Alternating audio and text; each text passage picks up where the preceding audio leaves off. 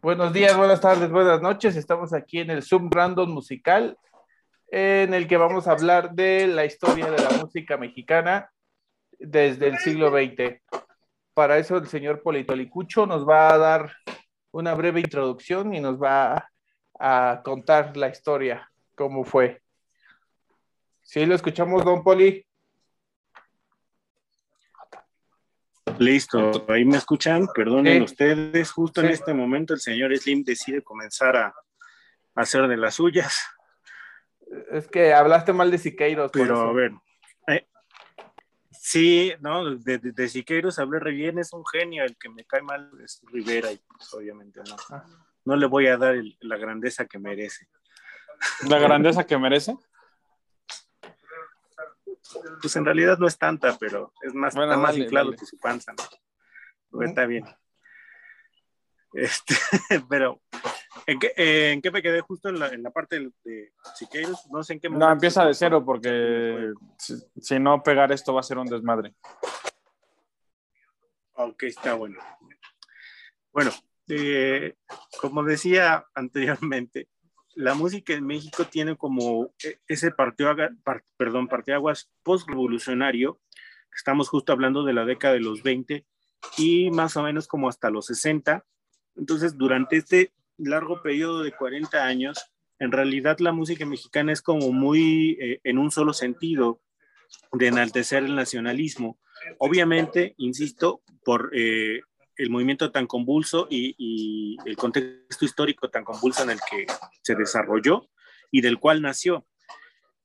Cuando termina la revolución, eh, es muy necesario que el Estado mexicano, eh, más bien el Estado mexicano se ve la necesidad de enaltecer esta parte identitaria y es donde precisamente eh, las artes tienen un papel fundamental, como lo había comentado, no solamente en la música, sino en, en varias eh, eh, expresiones artísticas, es como, conforme se va dando y naciendo y amalgamando esta, esta identidad eh, post-revolucionaria, incluso nacionalista. como lo comentaba en la pintura, pues tenemos a los muralistas, ¿no? Ahí está Siqueiros, Rivera, por más gordo que me caiga, pues ahí está, Velasco y otros tantos, ¿no? Muchos de los murales de estos muchachos andan polulando incluso actualmente por varios de los este, edificios eh, emblemáticos del, del. Y bueno, pero también tenemos en la música sobre todo comienza como a desarrollarse, más bien no a desarrollarse, sino a retomar esta parte regional, eh, como por ejemplo el mariachi, el corrido, este, eh, estas situaciones de, de Adelita, de las canciones revolucionarias. Y aquí, aquí pasa algo bien, bien interesante. No solamente la música es parte fundamental de, de esta creación identitaria, sino también el cine. Debemos entender que el contexto en el que se va desarrollando el asunto van, van como pegaditos. El cine y la música van así como juntitos, inseparables prácticamente se le empieza a dar muchísimo mayor fomento al cine mexicano y es cuando precisamente durante estas décadas vemos este, la cumbre del cine, del cine nacional, ¿no? lo que se llama la, eh, la época del cine de oro de México.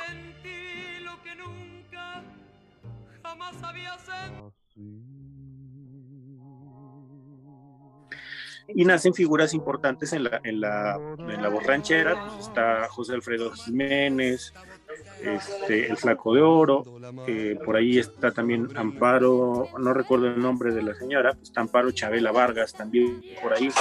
Entonces, durante todas estas, estas voces son las que toman como la batuta y, empiezan a desarrollar todo este eh, engranaje de, de, música con miras, insisto, perdonen que sea tan insistente en ese, en, ese punto, pero es que es muy importante eh, resaltar que se trata de conformar una identidad nacional en derredor de, precisamente los regionalismos. Esto aunado al hecho de que México pues no sale muy bien parado de la revolución. Y sin embargo también hay otro, otra situación que va como muy a la par, que es precisamente la música eh, académica. Eh, también empieza a desarrollarse, ¿no? Tenemos ahí una figura muy central que es eh, Manuel María Ponce, que incluso es uno de los compositores mexicanos que actualmente eh, no se estudian tanto e incluso se delegan, porque obviamente hay otras figuras como José Pablo Moncayo con su este, famosísimo guapango, que ese sí fue eh, mandado a hacer expresamente con la intención de, exaltar el nacionalismo y demás, ¿no? Y, se avienta toda esta parafernalia y su viaje por eh, toda la, la, Huasteca, la República, recogiendo este, los sones y, checando cómo va y a partir de, tres sones famosos es que hace eh, esta pieza, ¿no? Sin embargo, yo sí quiero rescatar la figura de Manuel María Ponce y, y, darle la importancia que merece y la importancia necesaria que tiene, porque además de ser un músico excepcional, es un compositor como pocos. En, su, en la cumbre de su carrera, por ejemplo, le fue encargado un concierto para guitarra y orquesta por uno de los eh, guitarristas pues, más eh, clásicos más, más importantes, el señor Andrés Segovia, que tuvo un pleito por ahí con Joaquín Rodrigo, porque pues no, eh, Joaquín Rodrigo osó no, no dedicarle el concierto de Aranjuez, entonces está muy enojado, viene con Ponce y le dice, pues compone un, un concierto de guitarra, por favor y Ponce hace la maravilla del concierto del sur, concierto maravilloso para guitarra y orquesta. Pero precisamente lo importante de la figura central de Ponce es que rescata todas estas eh, eh, figuras regionales y les, las encumbra pues, en la música académica, obviamente, y, es prácticamente el boom que necesitaba incluso también el Estado para poder eh, terminar de, amalgamar esta, esta situación nacionalista. Y tiene ahí unas piezas, por ejemplo, que se llama Tres piezas mexicanas, que es precisamente eh, esta recopilación que les digo. Eh, Estrellita es una de ellas, junto a tu corazón, y la otra no recuerdo el nombre, pero son piezas excepcionalmente maravillosas y otras tantas, en fin, la, la, el famoso intermezzo número uno de, de, mm. Ponce, tiene muchísimas piezas, ¿no? Se escucha muy chopanesco, de hecho. Este, este viaje Exactamente, es que es, demasiado romántico, pero es un romanticismo nacionalista, es, una, e, tiene, una amalgama de... Adelante, adelante, adelante. Tiene eh, así como elementos de Chopin y del, eh, de la época del, del, romanticismo, pero no es totalmente, o sea, sí trae como cosas así muy mexicanas, como la cadencia que va por terceras al principio de... eso se escucha muy mexicano. Este, y si sí, claro. revueltas, ¿dónde lo dejas? ese es otro cuate que, que, no tiene, que no tiene papá ni mamá, ¿no? Okay.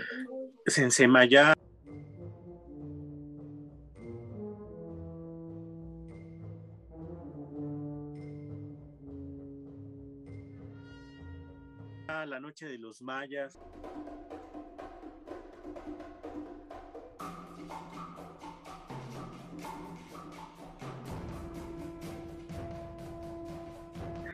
Es como estos dos personajes, eh, Silvestre, eh, eh, los revueltas, porque no solamente Silvestre. Es una familia.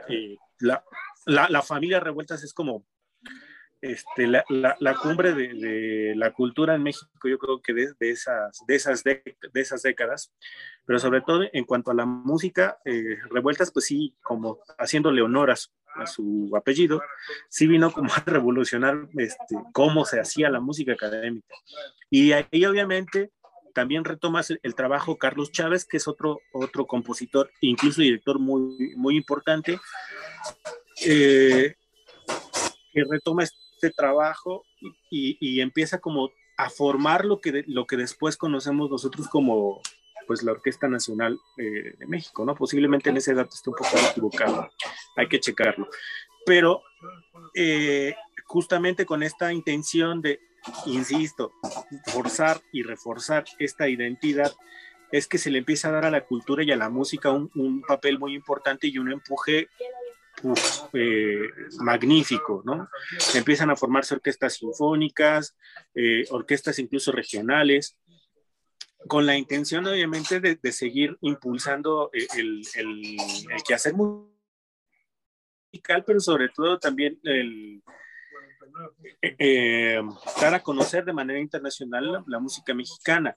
Y también ahí entra, por eso les digo que es como muy, importante eh, considerar el hecho de que el cine y la música en México van como muy de la mano durante todas esas décadas. La forma en la que México se da a conocer es a través de esos dos artes, ¿no? Y también tenemos otra situación muy, muy interesante. La creación del Salón México le da al, al lumpen, al, arrabal, esta, este espacio necesario en el que se pueden expresar eh, abiertamente otro tipo de ritmos que no son propiamente México. ¿no? Pérez Prado, eh, este, tenemos por ahí eh, los mambos, ¿no?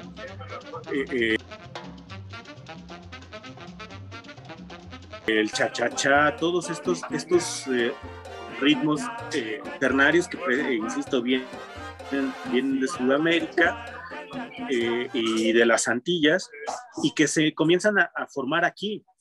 Obviamente, posteriormente la salsa también forma un papel muy importante. El bolero, ¿no? También. De todo esto. El bolero, sobre todo, exactamente. Sí, exacto. Exactamente, el bolero, que también es una de las, de las eh, expresiones artísticas en cuanto a la música más importantes en México. Tan es así que tenemos ese pleito, ¿no? Eh, entre, entre, Cuba y México, de donde el bolero nació. Ajá. Hay, hay eh, es, la mezcolanza entre la rumba, la rumba y la milonga, ¿no? Exactamente, sí, porque traes como esos ritmos muy, muy clavados ahí entre la rumba que, que viene a, darle la torre a, a transformar lo que es la clave como tal, la clave del ritmo, y, luego, bueno, pues el son, que también es como el, pleito ahí, ¿no? Entre sí, Cuba y México. Entonces empieza a haber este tipo de, comunicación muy, muy constante entre la isla y el país y esta alimentación eh, mutua entre sus músicas no podemos concebir la música cubana sin la década de los 20 a los, a los 40 posiblemente en México, ni, ni la música mexicana sin la exportación de, este, pues, lo que significaba el cine mexicano con toda y la banda sonora que venía incluida dentro de todo ese movimiento. A grandes rasgos, podríamos definir esta, esta, pues sí, este periodo histórico dentro de esto, dentro de este tipo de géneros musicales. El ranchero, el mariachi, que eh, toma una fuerza muy importante, el corrido, ¿no? Voces importantes, insisto, José Alfredo Jiménez, por ahí este, ya tardío el señor Antonio Aguilar, ¿no? Eh, Entonces, Jorge Negrete, ¿no? A, a, darle fuerte a, a, la producción. Vicente sí también, ya, ya es como que más pegado para acá, pero sí, Obviamente todas estas figuras, insisto, se reforzaron con el cine mexicano, pero también está este, el Flaco de Oro, que es el compositor de compositores, por ahí en cuanto a la música popular, sin eh, dejar de lado a Consuelo Velázquez, que más allá de Bésame Mucho, tiene otras piezas que son también maravillosas. No sé ustedes qué piensan. Choco. Ah, es que me perdí. Habló de todo de golpe. Pues ya, no sé cómo por dónde vamos. Ah, ¿Cuál es la diferencia entre mariachi y ranchera? ¿Entre qué y qué, perdón? Mariachi y ranchera, porque las marcas como cosas distintas. La forma en la que se hace, y no solamente la forma en la que se hace, sino eh, el conjunto de, instrumentos que necesitas para hacer una, de, una y la otra. El mariachi obviamente es más eh, tirado a la cuestión vernácula, eh, a, la situación de lleva cuerda, alientos, digamos como una cuestión en cierto sentido un poquito más orquestal. Y tiene elementos, elementos incluso también de ahí, de, algunos instrumentos que son muy particulares del, mariachi, ¿no? La vihuela, el guitarrón, por ejemplo. ¿Y la ranchera? Que no ves en la, que no ves en la ranchera. La ranchera como tal, sí, para empezar es un ritmo ternario. Es eh, el, clásico el clásico chuntata. O sea, la ranchera es, es, la, es la es guitarra y voz. Ajá, es más tirándole a, una cuestión incluso bohemiona, de, de, dolor, de, cantarle al, al, dolor y enaltecer como esa... El corrido sería ranchera. El, el corrido sería, ajá, exactamente, dentro de, entraría dentro de la ranchera con la particularidad de que, de que el corrido sí cuenta una historia de principio a fin. Ajá. y sobre todo, su importancia viene de los, este, de, la mm, crónica del revolucionario. Ajá, de la crónica que hace de la revolución, ¿no?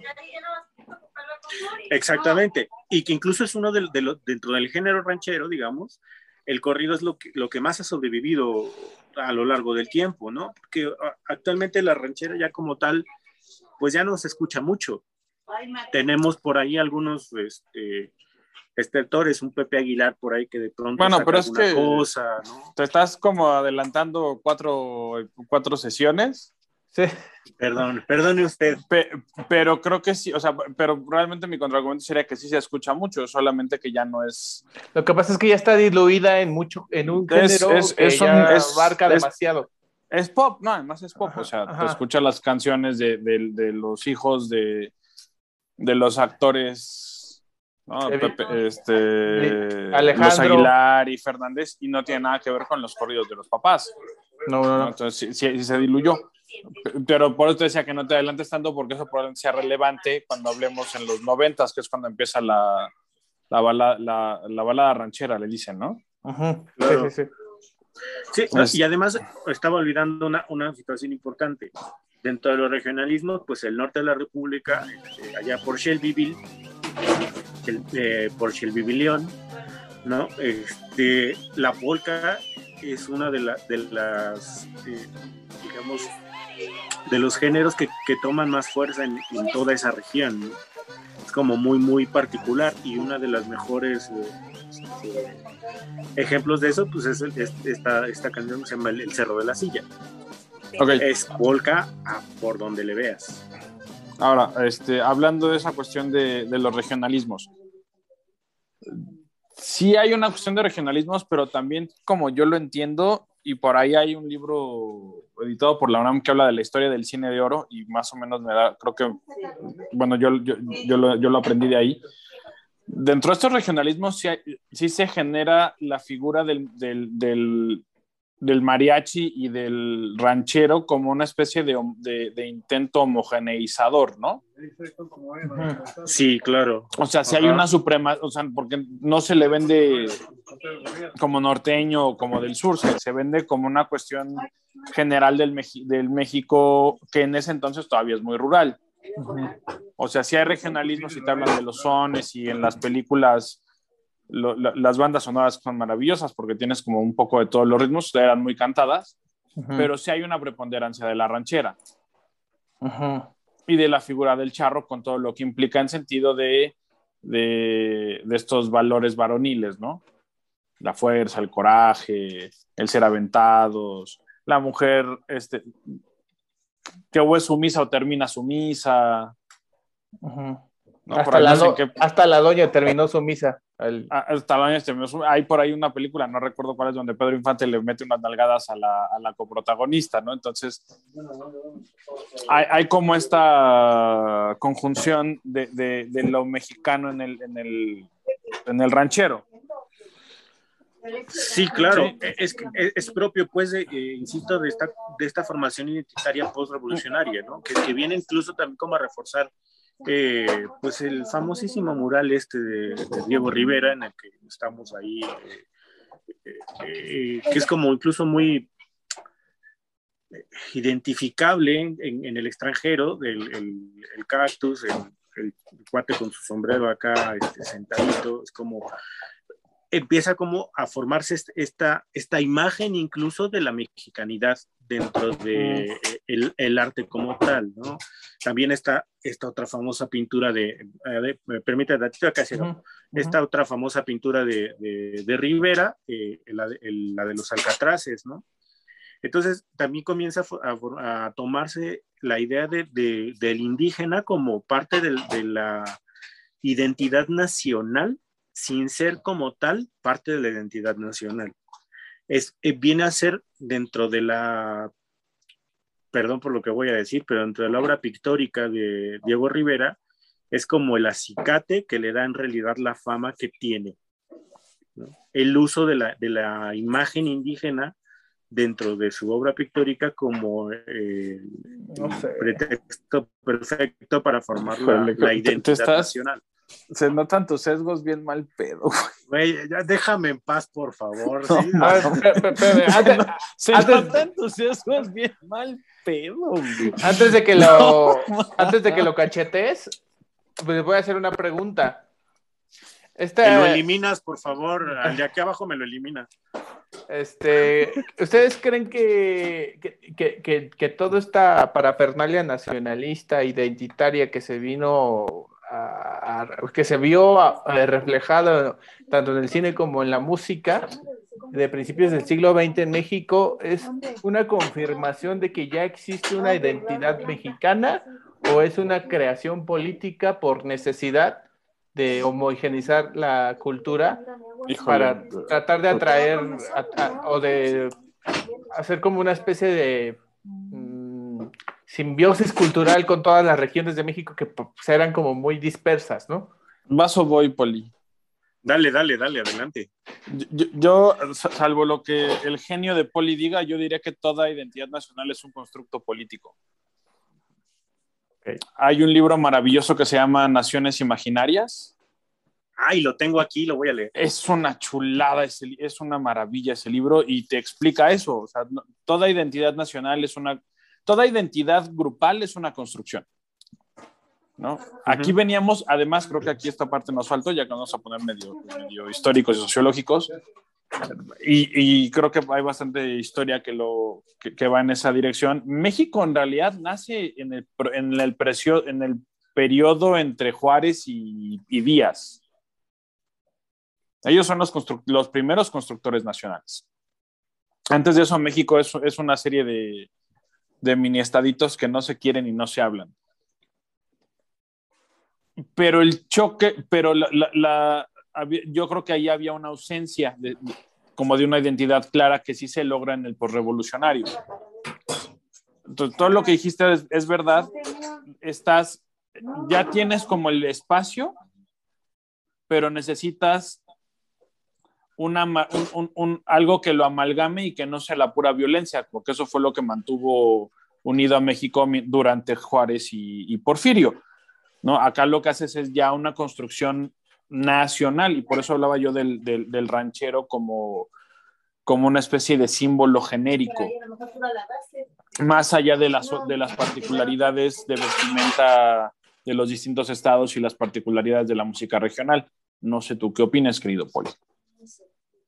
Sí, estoy totalmente de acuerdo contigo. O sea, la identidad nacional, incluso la revolucionaria, es una creación totalmente. O sea, es, por lo mismo, insisto, de la necesidad de, organizar y, de formar, por decirlo de alguna, forma, de alguna manera, perdón eh, la redundancia, eh, de formarlos a todos y de ponerlos en un solo costalito y decir, estos somos, ¿no?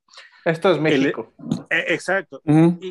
y, sobre todo porque el Estado, por revolucionario, incluso naciente y ya dándole a la cuestión pues un poquito más institucional, pues se ve la necesidad de, no solamente de organizarse, sino también de, darle a los otros, a, a sus gobernados, esta, esta parte de pertenencia, de, de, sentirse parte de algo. Porque obviamente una revolución en toda su convulsión, pues dentro de las muchas cosas que arroja es precisamente eh, desorden.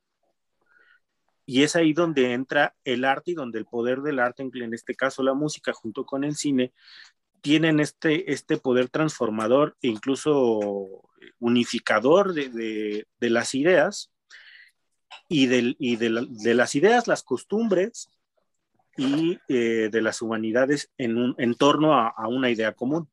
Es el Estado el que crea la, como tal la identidad nacional. Entonces toda esta parafernalia nacionalista del cine, de la música, del- de, establecer el ranchero como un este, ícono cultural, es el factor determinante que causa la cohesión cultural social de México. Sí, y que incluso eh, el, el- como la cumbre de, de este, de esta cuestión es precisamente el... Los tres huastecos. Ah, exactamente. Y, y, eh, sí, los tres huastecos, exacto, sí, es que sí, parece broma, pero sí. Y no solamente los tres huastecos, sino eh, el nacimiento del famoso guapango de Moncayo. O sea, ¿quién, quién a la fecha no lo escucha y, y- y en un 15 de septiembre dices, ah, huevo, esto es México, chingada madre, ¿no? O sea, es, es eso. Por más que lo, que lo escuches y que ya estés harto del mendigo guapango y demás, ese simple sonidito, es, esa partecita de... No será tu culpa por escucharlo tan seguido, güey. Pues yo lo Pues, escucho y eh, me eh, gusta, es- pero pues Eh, Sí. Escucharlo y si tocarlo tú lo pones seguido, cada 15 sí. días, pues ese es Pues no, culpa no, tuya. cada 15 días, no cada 15 días, pero, pero el hecho de sí estar como, pues ya de interpretarlo varias veces y en las mismas fechas, como que pierde, pues ya para, por lo menos para mí, pierde un poquito de, de ese simbolismo, ¿no? Es como, ya, ¿qué vamos a tocar el 15 de septiembre? Pues el guapango. Ah, ok. Está pasando lo mismo con el danzo números de Márquez, que, pero bueno, ya me estoy adelantando mucho. Pero es justamente el guapango de Moncayo lo que viene a, terminar de, de darle fuerza a esa identidad creada e e incluso necesaria. Sí, para mí sí era necesario. Claro que era necesario. Eh, Pero aquí meto dos cosas. Parte, si, si no tienen inconveniente, parte de esa identidad nacional era una exaltación de la pobreza, ¿no? Que no se refleja tanto en la música, en la, en la música como en el cine. ¿no? Pero el cine en ese sentido refleja lo que tú decías hasta en México, estos, estos antrillos donde la gente iba a bailar y a, y a- y a ver a las, a, las, a las rumberas.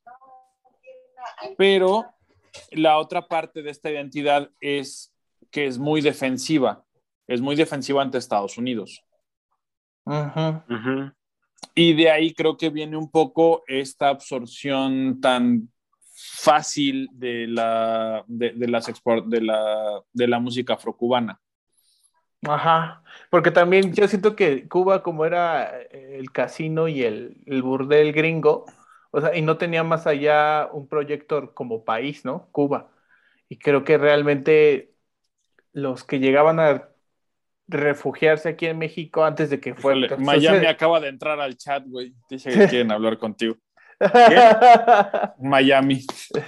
Ah, sí, Miami me lo Bueno, es, que antes de Miami, antes de que, de, de que, de que empezara Miami, eh, México era como el, el receptáculo de todo ese No, no, no. talento cubano y antillano y todo lo que tú quieras.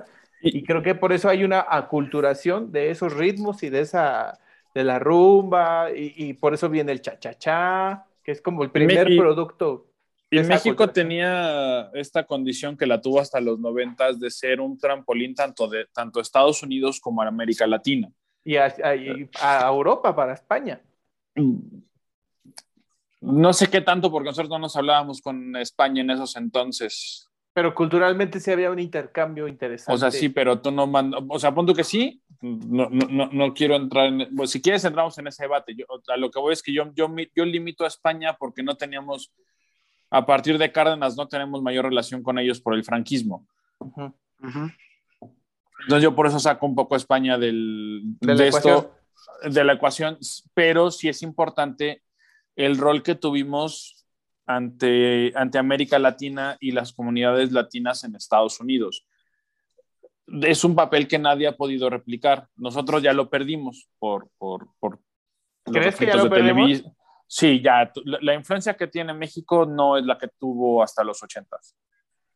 Ujú. Hablando inicialmente, por ejemplo, el, el- el ejemplo más claro es el cine y el entretenimiento visual.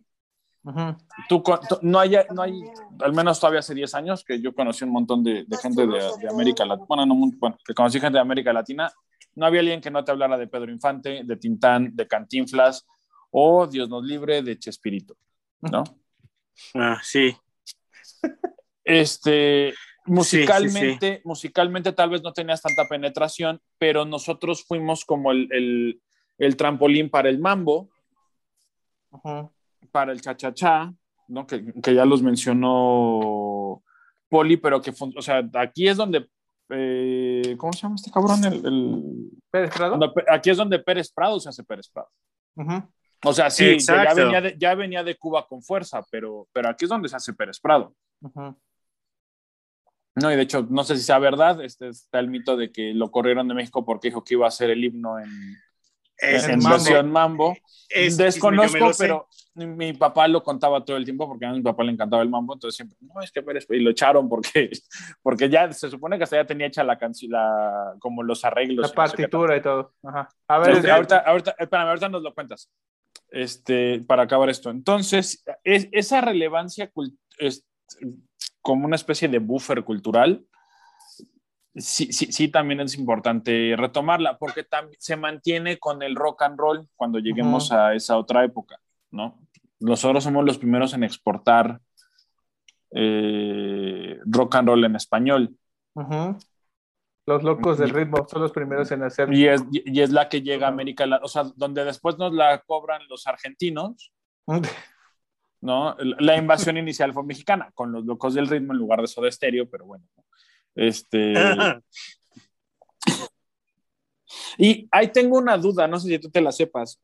Según yo es primero el mambo y luego es el cha-cha-cha. ¿No es al revés?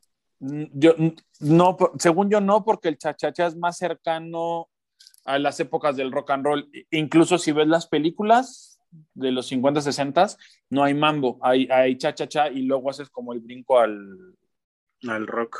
Al rock. Este, pero no sé si, si, si, estoy en lo correcto en eso o no. Sí, o sea, obviamente son de la época, pero sí el mambo eh, es, primero.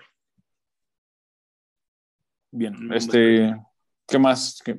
Ya, bueno, llenos. Les cuento el chisme ese de, en realidad nunca existió esa partitura en mambo del himno nacional. Lo que sucedió con Pérez Prado y la expulsión de Pérez Prado del país fue que el señor se había comprometido a tocar para un empresario y eh, cierto día. Ah. Sin embargo, eh, en, bueno, dícenme. Ya estamos de regreso, se cortó porque tuvimos un pequeño inconveniente de técnico monetario porque no hemos podido pagar el Zoom. Pero vamos a escuchar la historia de Damaso Pérez Prado y por qué fue expulsado del país. Otra vez, Poli, desde el principio. Somos pobres, este, por eso no podemos pagar el Zoom. Pero bueno, a ver, ahí va la cosa. Pues Pérez Prado lo contratan para tocar en un lugar específico, eh, un, un, cuate, pues digamos, con influencias eh, pues bastante pesadas. Una popó grande, por decirlo. O digamos un, un, Claudio X González, cualquiera. Anda, exactamente, así tal cual. Resulta que el día en el que iba a tocar Pérez Prado también le ofrecen tocar en otro sitio, pero le pagan más. Entonces, pues obviamente Pérez Prado dice, papá, perdón, pero pues acá me están dando más que tú. No voy a tocar allá. Él se va a tocar a, donde le pagan más. Obviamente deja plantado a este empresario y este empresario en represalia, con los contactos que tenía la Secretaría de Relaciones Exteriores, argumenta y denuncia a Pérez Prado eh, por eh, justamente esta cuestión de, de hacer el himno nacional en mambo cosa que nunca pasó. Esa, esa partitura no existe y ni siquiera se tuvo la intención de hacerse. Obviamente, eh, pues la Secretaría de Relaciones, eh, tras el pitazo, actúa, me expulsan a Pérez Parado y tras 11 años de, ser expulsado regresa. Me parece que... Los 60, eh, ¿no? Ajá, no recuerdo exactamente qué presidente. No sé, ya había entrado a los 60 porque de hecho hay una grabación a color donde toca este, el mambo del Politécnico y el mambo de la universidad. Y está grabado en vivo eh, y, en colores. Justo, justo cuando regresa del exilio, este, provocado porque pues el hambre es canija para un músico y pues tienen la uno la costumbre de, comer, tres veces al día. Ajá, exactamente. La, costumbre pequeño burguesa de comer tres veces al día. Exactamente, esa costumbre aspiracional que el presidente no entiende, ¿no?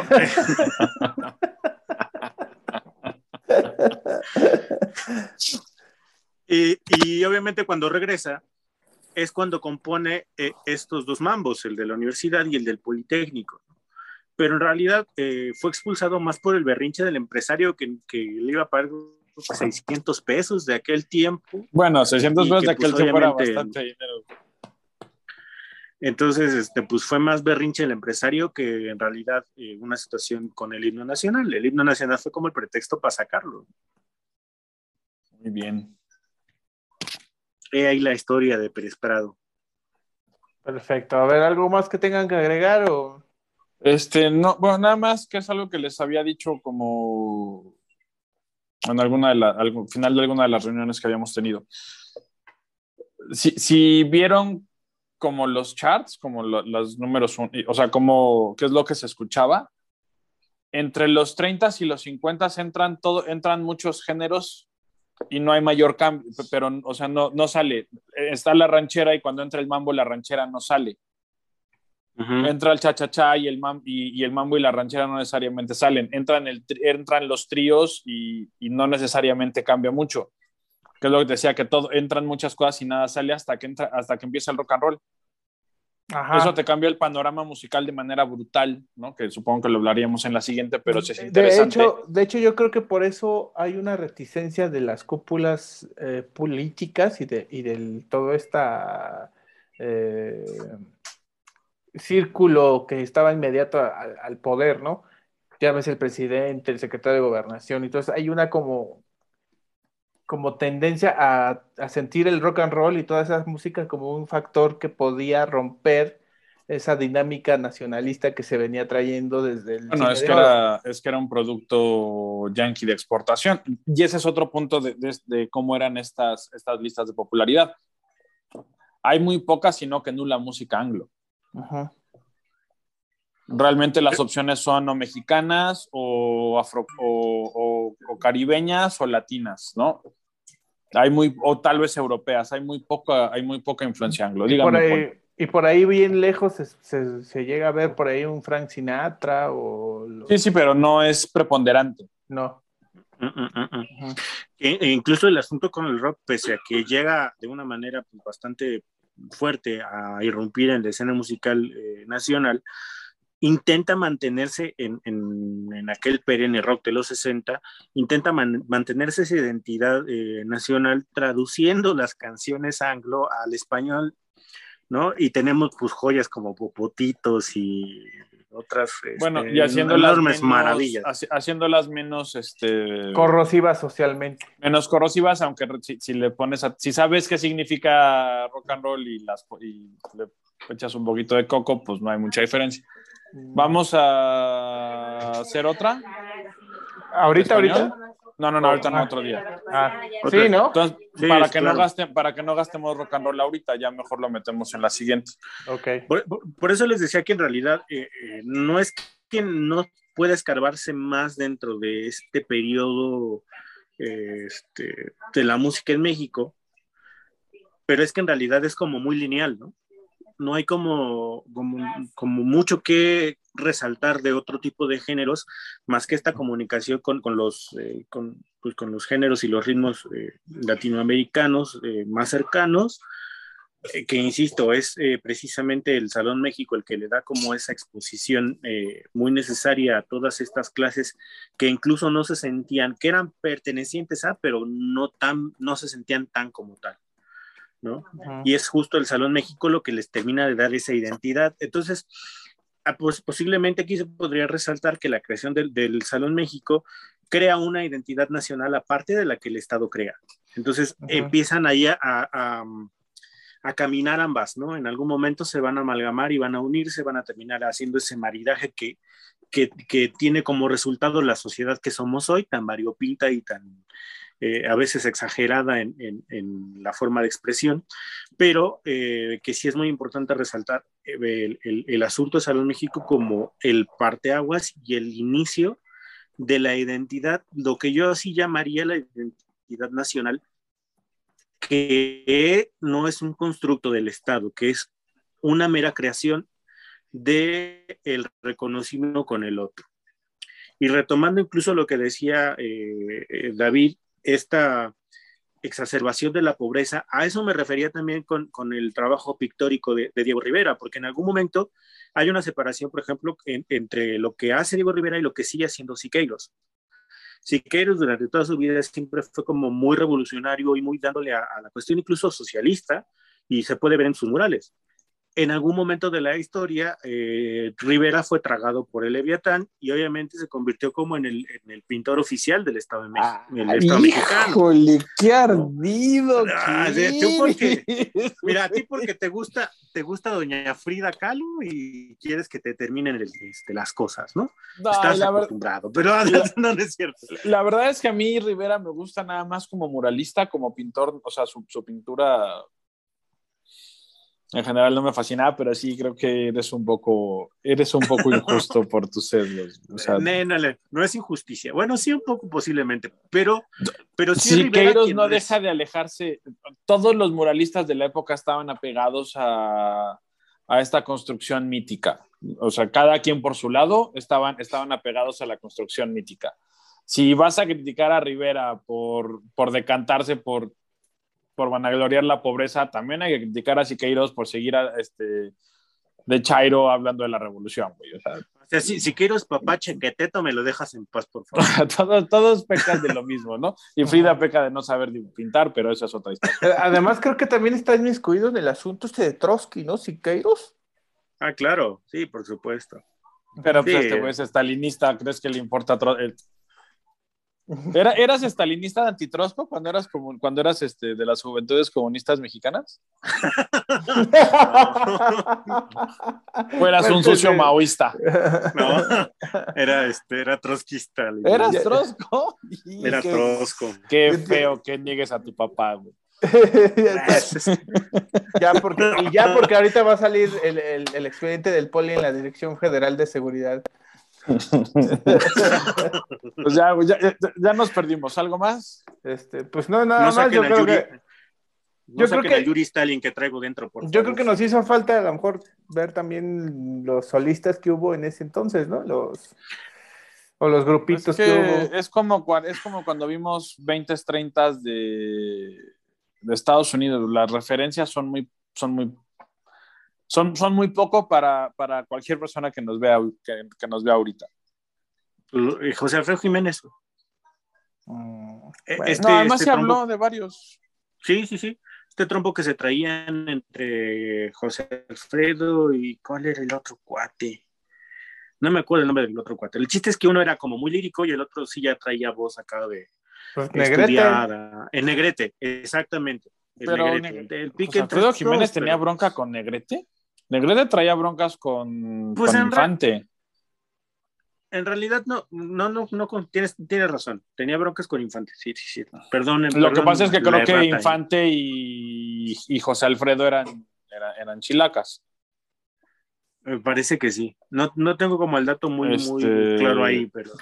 Pero sí, sí, sí mencionó varios. Lo que podríamos también hablar es que había una, un, un maridaje, para usar las palabras cultas de, de nuestro poli, entre, entre cine y música, ¿no? Porque las grandes estrellas, al menos las masculinas, pues casi todos también cantaban. ¿no? El, novio de, el novio de México y de América, que era Pedro Infante, pues era, era cantante, Negrete era también un excelente cantante, todos los que hacían de charros eran cantantes, entonces había como ese elemento. Pero no sé, salvo que quieras hacer otro, sacar otro tema. Bueno, obviamente la, la, la incursión este, de a veces Mujía, ¿no? Con su famosísimo falsete, ¿no? Este, pero, pero, bueno, más allá de, de, la, de la cuestión lineal de la, de la música, en de la música mexicana dentro de esas décadas, en cuanto a la música este, popular, pues sí, sí se, se da a conocer eh, el país, ¿no? Fuera de, de manera internacional, lo que sería la cultura mexicana, eh, eh, sí entramada dentro de esta situación que ya mencionamos, ¿no? La formación de una identidad eh, nacional como motor incluso del desarrollo. Ah, qué perro me escuché, chica. Dios. Ya se escucha el mareche, ta, ta, ta, tan, tan. Este, la siguiente sesión que sea 60 ya. Sí, ya 60. Finales de 50 o 60. Ok. Vale. Muy bien, pues muchas gracias por su participación. Ya hemos dado por concluida esta sesión. ¡Traidor!